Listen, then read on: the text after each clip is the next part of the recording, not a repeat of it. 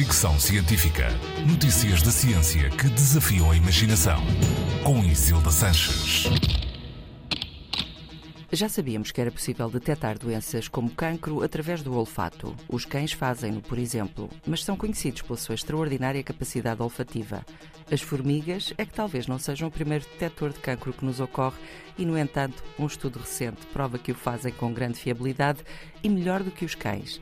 Segundo os investigadores, as formigas, ao contrário dos cães, precisam apenas de algumas sessões até estarem aptas a cheirar cancro.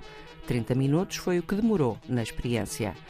Quando crescem, as células cancerígenas produzem compostos específicos que narizes muito sensíveis, como os dos cães, conseguem detectar. As formigas não têm narizes propriamente ditos, mas têm receptores nas suas antenas, que usam para procurar comida e identificar potenciais parceiros, entre outras coisas. Podem ser treinadas, tal como os cães, para cheirar cancro, mesmo na sua fase inicial. Isto é importante porque quanto mais cedo for identificada a doença, mais eficaz será o tratamento.